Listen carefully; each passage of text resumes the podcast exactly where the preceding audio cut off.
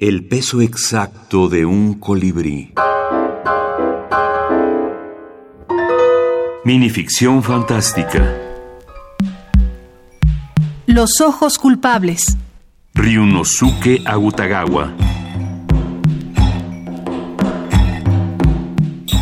Cuentan que un hombre compró una muchacha por cuatro mil denarios. Un día la miró y echó a llorar. La muchacha le preguntó por qué lloraba. Él respondió, Tienes tan bellos ojos que me olvido de adorar a Dios. Cuando quedó sola, la muchacha se arrancó los ojos. Al verla en ese estado, el hombre se afligió y le dijo, ¿Por qué te has maltratado así? Has disminuido tu valor. Ella le respondió, No quiero que haya nada en mí que te aparte de adorar a Dios.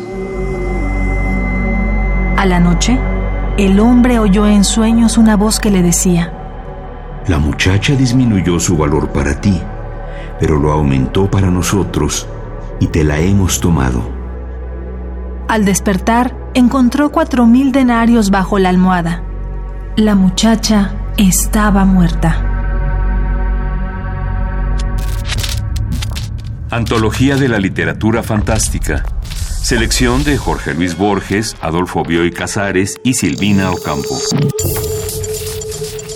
Para mí la minificción fantástica trata, con una brisna, de mostrarnos un orden y una lógica distintas. José Luis Zárate, narrador y estudioso de la minificción.